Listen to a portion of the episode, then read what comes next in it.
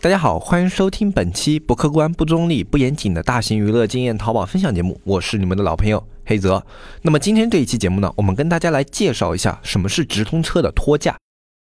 一片叶子可以遮目蔽日，一番良言可以醍醐灌顶。我们在前方披荆斩棘，希望后来者一帆风顺，共享商业智慧，共享创业成功。欢迎收听本期纸木淘宝内训。其实这个概念是一个非常非常古老的直通车概念，但是直到今天呢，还有很多的培训机构，或者说有一些这种方法，或者说论坛的网站会把这个东西拿出来说，哎，就是说，哎，我利用托架，我把我的直通车做的有多好多好多好，好像托架是一种哎大家都不知道啊十分玄奇的一种操作，但是实际上呢，托架并没有大家想的那么的神秘，托架是一种很基础很基础的直通车操作，甚至你在无意之中自己就使。用过托架这样的一种手法。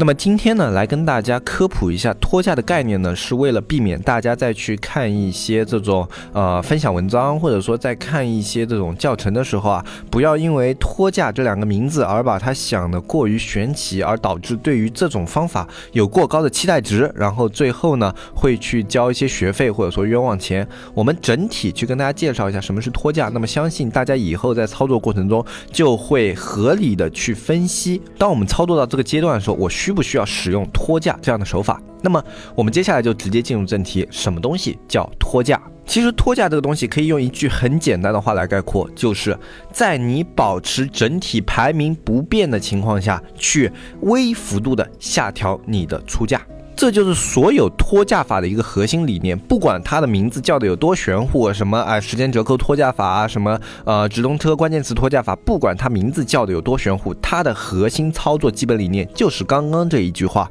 在保持排名不变或者小幅度变动的情况下，微调你的出价。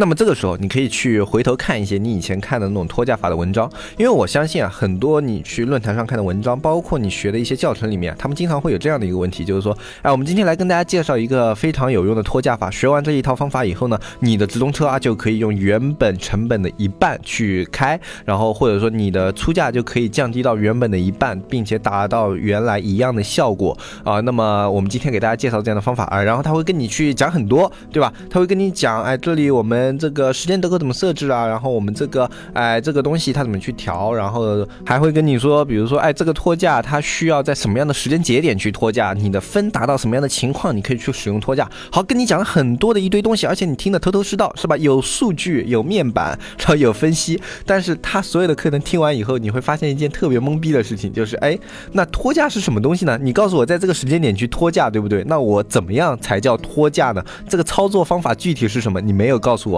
很多的一些这种论坛里面的教程啊，包括一些学院里面的课程，都会有这样的一些情况。那么原因是什么呢？原因就是因为托价法这个东西太简单了，简单到很多这种在写文章，包括去呃编导自己课程的人啊，他们都忘记去跟人解释一下怎么样去托价了。但实际上，对于很多新手卖家来说，如果他没有接触到前面的托价内容的话，去看你的文章根本就是看不懂的。那么我们具体一点来说，哎，怎么样去托价？呃，其实如如果你的淘宝基础比较好的话，听完前面这一部分，你已经可以去尝试一下托架了。因为相信你在直通车啊，或者说你在直通车操作里面啊，都有一些自己的经验积累。那么你知道什么是托架这样的一个概念的话，你就可以自己去尝试了。甚至很多哪怕是新手卖家，他们都会自己去尝试托架这样的手法。呃，因为原理很简单，我这个直通车烧的钱太多了，那我就要需要下调一点。那么我下调，我又担心下调的多了会影响排名，那我就一点一点往下调，对吧？很多新手卖家其实在无意识中会使用。托架这样的一个操作，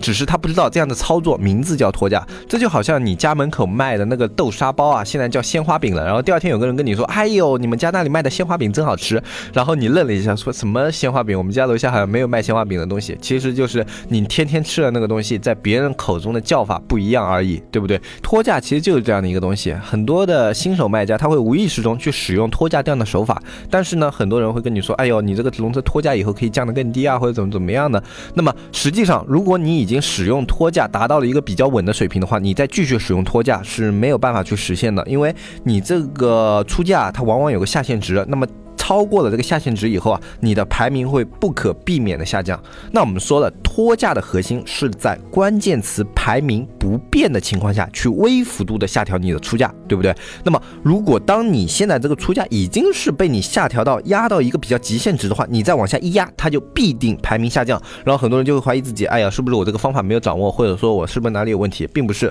是因为你之前用了这样的方法，已经压缩到一个较为极限的值了，你没有办法继续把它往下下压了。那么我这样讲的话，我相信有的就遇到过这样情况的一些听众朋友啊，可以对号入座一下以前自己的直通车操作是否有遇到过这样的问题。如果有遇到过的话，这就是你之前脱价不成功的原因。好，那么对于那些不知道脱价的卖家，我们具体怎么样去操作呢？我们来举一个比较实际的例子，比如说你的直通车现在它的分数已经达到了质量分十分，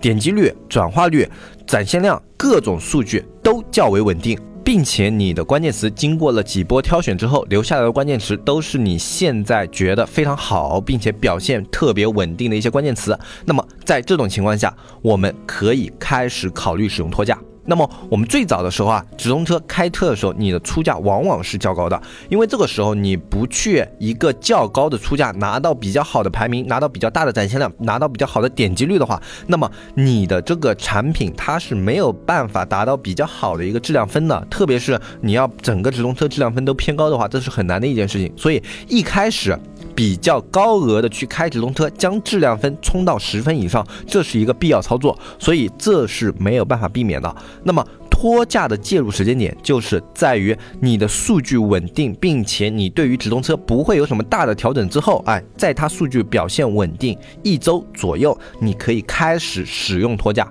那么使用托价的时候，你的降价幅度不能过高，一定是几分钱或者说一毛钱这样的一个幅度去下降。其实一毛对于托价来说都是一个较高的下降水平了。实际上你呃，比如说下降三分、下降四分这样微调，并且在第二天看一下数据，如果继续稳定的话，恒定再往下微调。那么经过一段时间。不断的微调，然后你的价格不断的下压之后，那你就实现了脱价这样的一种操作。那么它的原理是什么呢？我们之前说过了，直通车它的扣费其实跟你后一名它的出价有关系，对不对？那么我们在保持着自己的点击率、转化率这些数据恒定的时候啊，你的出价有时候是被淘宝比较溢出的去扣费的，所以在一毛这个范围之内，它往往会溢出的几分钱。而脱价的过程就是在找这个几分钱的一个临界点。好。那我们找到了这个临界点之后呢，我们让这个数据继续保持，那么我们能够卡在这个位置的同时啊，继续得到这个比较好的数据。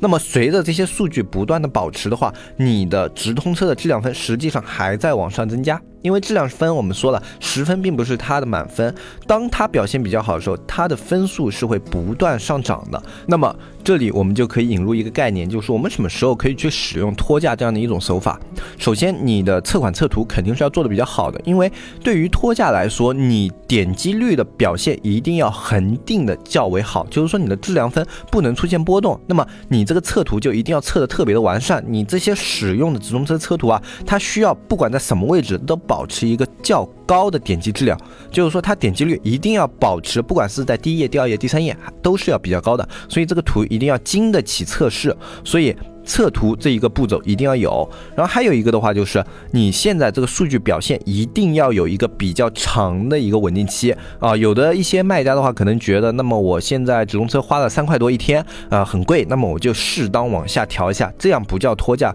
这样的一种方法叫往下调价。调价和出脱价的概念不一样，调价的目的是我控制自己的花费，为此我不惜去牺牲自己的宝贝的排名，或者说去牺牲一。些点击量，或者说牺牲一些这种展现量，这是调价。就是说，我在调之前调到这个幅度的话，我就准备好了，我调下去，它的点击量和这个排名就是会下降。而脱价的话，是我在下调这个幅度以后，我在预期里面它的排名是不变的，它的展现量、点击率啊这些等等数据，它依旧是在维持着目前的表现。这就是脱价和调价的区别。所以，当你的直通车数据还没有稳定的时候，你急着往下去调，那叫调价；而当你的直通车数据稳定之后，你根据你你的直通车现在的表现。作为尝试性的，像下调个几分啊，下调个啊三四分这样的一个幅度的话，这样叫托价。那么托价之后，稳定的看一下数据，一两天，哎，还是稳的，那再往下拖的试试看。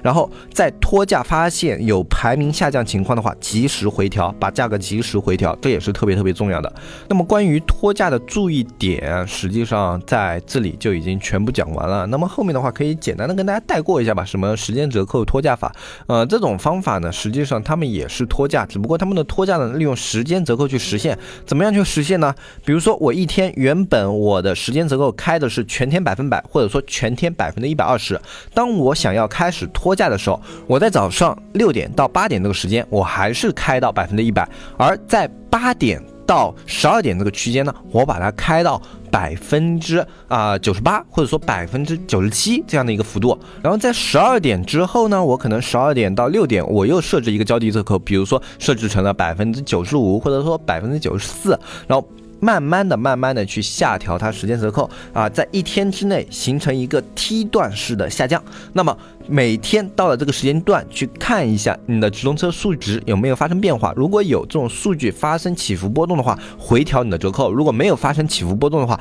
放到第二天继续看一天。如果第二天也没有发生影响的话，继续下调你的这个时间折扣啊，就从第一个百分之一百就要开始下调，然后以就是前面那个时间折扣最低。低的那个点作为后面那一天的一个高点，然后继续去做下调。实际上原理是一模一样的，只不过把手动调价改成了时间折扣调价。其他的很多的一些关键词调价法大同小异，都是利用类似的一些原理。呃，关键词的核心就在于它控制的是单个词，因为你的词里面肯定有一个主要词，然后它占的展现量是特别大的，然后你去微调这些词的话，那么它。下降个一两毛，对于你整个直通车它里面的价格的下调都是会有帮助的啊！就因为它在你直通车里面占比特别大，百分之六十或者百分之七十，那么你只要下调它百分之五，那么你的整个直通车也能去啊下降个百分之二三的一个花费。那这就是关键词调价法它的一个思路。实际上啊，你去看各种各样不同的，你去看很多吧。就是托价法现在反正也不算什么特别玄学的文章啊，你只要带着我刚刚跟你讲的这个核心点，在。排名不变的情况下，微调你的出价就往下微调你的出价。那么你带着这样的一个思路去解读那些文章的话，所有那些你觉得晦涩难懂的托价法的文章都会变得特别特别的好懂。那么今天这期节目的话，就跟大家聊到这里。托价其实是一个简单到极致的东西，有多简单？就是有一些新手卖家在无意之中都可以使用或者说试出来的一种直通车的操作方法。那么今天这样一个节目讲完之后呢，我相信。就算是原本对拖价没有概念，或者说原本不熟悉拖价讲的是什么的一些听众朋友，都会了解到拖价这个东西怎么样去操作。新手的话，可以自己先拿一些基础款，或者说现在想要上车的一些新款，先去做一下尝试。哎，用这个新款去累积一些经验，然后你再去啊给老款去试试看拖价。呃，因为这样比较稳妥一些。因为呃，对于新手来说啊，根据不同类目，你很难把握这个下调的幅度。那么你在自己的类目熟悉这个下。下调以后，它的影响的范围是怎么样的？那么熟悉了这个节奏之后呢，再去调老款会比较稳妥一些啊。这是给大家的一些建议。那么今天就跟大家说到这里。如果你想要学习更多的淘宝资讯和淘宝干货的话，那么可以加入我们的社区纸木社区。我们社区的加入方式就在下方的详情页里面啊，添加微信纸木电商的拼音，联系我们的客服小安，就可以咨询加入社区的各种事宜。那么我是黑泽，我们这一期节目就聊到这里，我们下期再见。拜拜拜拜拜。